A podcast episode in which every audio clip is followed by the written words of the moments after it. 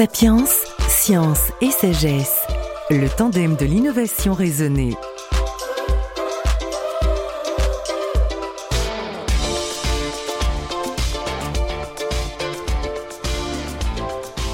On le sait, nos modes de vie alimentaires évoluent et se différencient. De l'agriculture de nos grands-parents, il ne reste pratiquement rien. L'agriculture travaille aujourd'hui pour les grandes entreprises alimentaires et sa production est transformée. Sapiens reçoit aujourd'hui Catherine Renard, directrice de recherche à l'INRA, l'Institut national de recherche agronomique, directrice de l'unité mixte de recherche sécurité et qualité des produits d'origine végétale, spécialiste de la transformation des produits végétaux. Encore faut-il, pour transformer un produit, garantir la qualité et la sécurité de la chaîne industrielle, tout en anticipant les changements de la société et notamment le manque de temps disponible. Ce manque de temps a favorisé la production de produits transformés, à cuisson rapide ou à consommation immédiate. Aujourd'hui, à côté de cette production industrielle, se développe une agriculture bio, du circuit court. La transformation de ces produits se fait-elle dans les mêmes conditions que celle de l'agriculture classique? Et comment adapter les recherches à cette accélération de nouveaux modes de vie de la société, laquelle réclame des produits sains et une transformation sécurisée, avec moins d'emballage, moins de conservateurs, d'additifs? Catherine Renard, vous êtes une grande spécialiste de l'impact de la transformation des produits végétaux. Avant tout, de quoi parle-t-on exactement? Alors, ce, sur quoi j'ai travaillé, c'est la transformation essentiellement des fruits et des légumes. Donc, euh, c'est la fabrication de jus à partir de fruits, la fabrication de purée, la fabrication de conserves, de surgelés et, et également tout ce qui va se passer au niveau domestique quand on va faire cuire les fruits et les légumes, puisque les légumes sont quasiment systématiquement consommés cuits. On, sait que plus on va cuire, plus on moins on va perdre de vitamines, etc., etc. Donc, euh, est-ce qu'on peut, est-ce que vous travaillez aussi sur ces modes de cuisson qui permettraient de mieux conserver la, qualité des aliments? Oui, j'ai euh, en particulier beaucoup travaillé sur la conservation des vitamines, effectivement, dans les légumes verts euh, cuits euh, et ce qu'on voit, c'est deux choses. Euh, d'abord, euh, d'un point de vue industriel, il vaut mieux faire cuire peu de temps avec des températures élevées.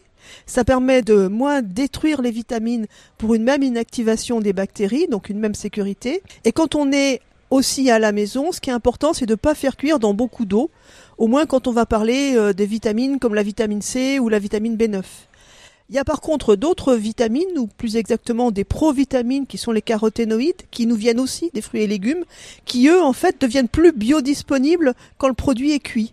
Donc, euh, par exemple, le, euh, le lycopène, qui est la couleur rouge de la tomate, est plus euh, biodisponible à partir de sauce tomate ou de ketchup qu'à partir de tomates. Dans la transformation, on, on, sait bien, on a des enjeux de qualité, de praticabilité, et entre autres, comment euh, suivre les souhaits ou les comportements de la société, comme le manque de temps. Euh, tout le monde travaille, euh, on a un temps court pour préparer le repas.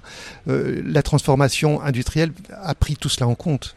Oui, la transformation industrielle, en fait, a inventé des nouvelles modalités qui sont adaptées au mode de vie d'aujourd'hui, avec en particulier quelque chose qui a été très important, c'est la démocratisation du froid à partir du moment où tous les ménages se sont équipés en froid, on a pu voir se développer des nouveaux modes de transformation, euh, comme par exemple ce qu'on appelle la quatrième gamme, les salades en sachet. Et on a d'autres produits euh, de ce type-là. Hein. On a aussi des carottes râpées, etc. Euh, et puis, ce qu'on appelle dans notre jargon la cinquième gamme, c'est des produits qui sont pré-cuits, souvent sous emballage plastique, et qui vont avoir, qui vont être aussi conservés au froid, qui vont avoir des durées de vie de quelques quelques mois au froid. Et ça, c'est des choses qui sont arrivées euh, depuis euh, quelques dizaines d'années avec la démocratisation des réfrigérateurs. Euh, sachant que de toute façon, les choses un petit peu plus anciennes, hein, comme par exemple le, les, conserves, sont aussi des produits qui sont extrêmement pratiques dans le sens où il y a juste besoin de les réchauffer, c'est déjà cuit. Et j'ai oublié effectivement les, produits congelés on a euh, des problèmes aujourd'hui, on parle de mode de vie, mais il y a les problèmes de stockage. Euh, les gens veulent de moins en moins de, d'emballage, de, etc., euh, etc. Donc les stockages qui sont plus, plus, plus souples aujourd'hui. Tout ça en assurant une sécurité sanitaire du produit. Comment fait-on? Assurer la sécurité sanitaire, ça c'est un vrai défi. C'est d'ailleurs le, le, prérequis de toute l'industrie de toute l'industrie agroalimentaire, c'est la sécurité microbiologique. Tout est calculé pour. Euh, donc c'est calculé pour en termes de traitement thermique, euh, c'est calculé pour en termes de mode de stockage, de perméabilité, etc. Donc en fait, ce sur quoi on travaille, on travaille sur les différentes bactéries on va essayer d'identifier euh, les conditions dans lesquelles on peut les, inactiver, les tuer, les conditions dans lesquelles certaines peuvent survivre, notamment sous forme de spores, et euh, les conditions dans lesquelles on va empêcher euh, une recroissance des spores en jouant sur le pH, sur l'acidité. En général, en milieu acide, les bactéries se développent pas. En jouant sur le froid, froid et acide, on est encore plus de barrières. En jouant éventuellement sur la teneur en oxygène ou pas, selon les bactéries.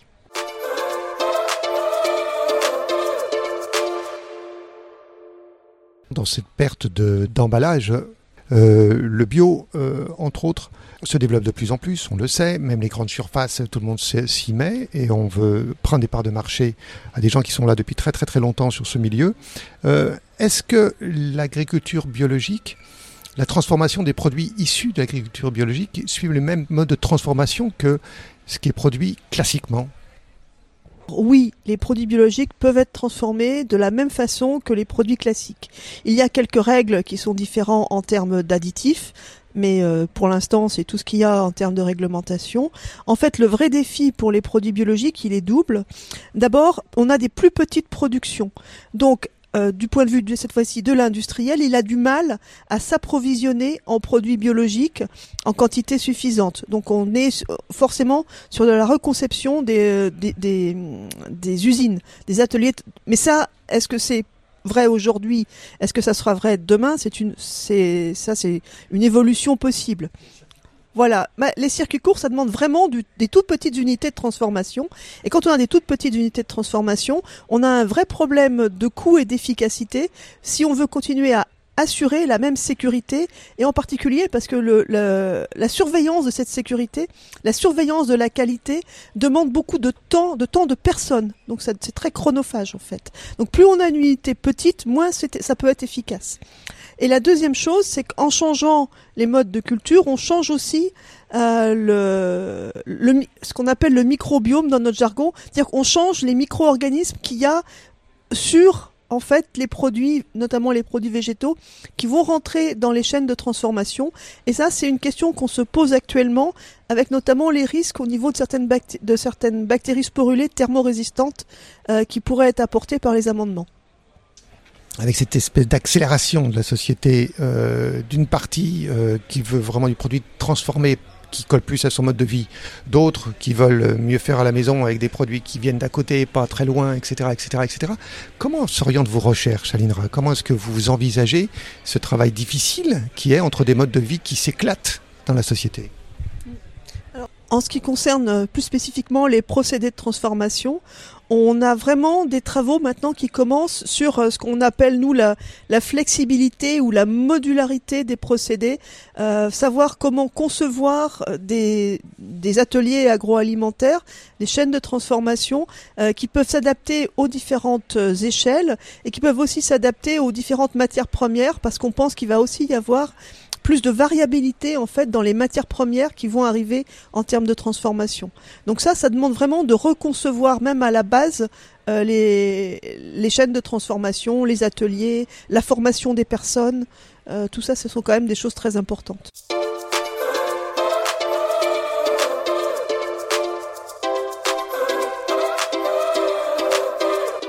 Sapiens, science et sagesse. Le tandem de l'innovation raisonnée.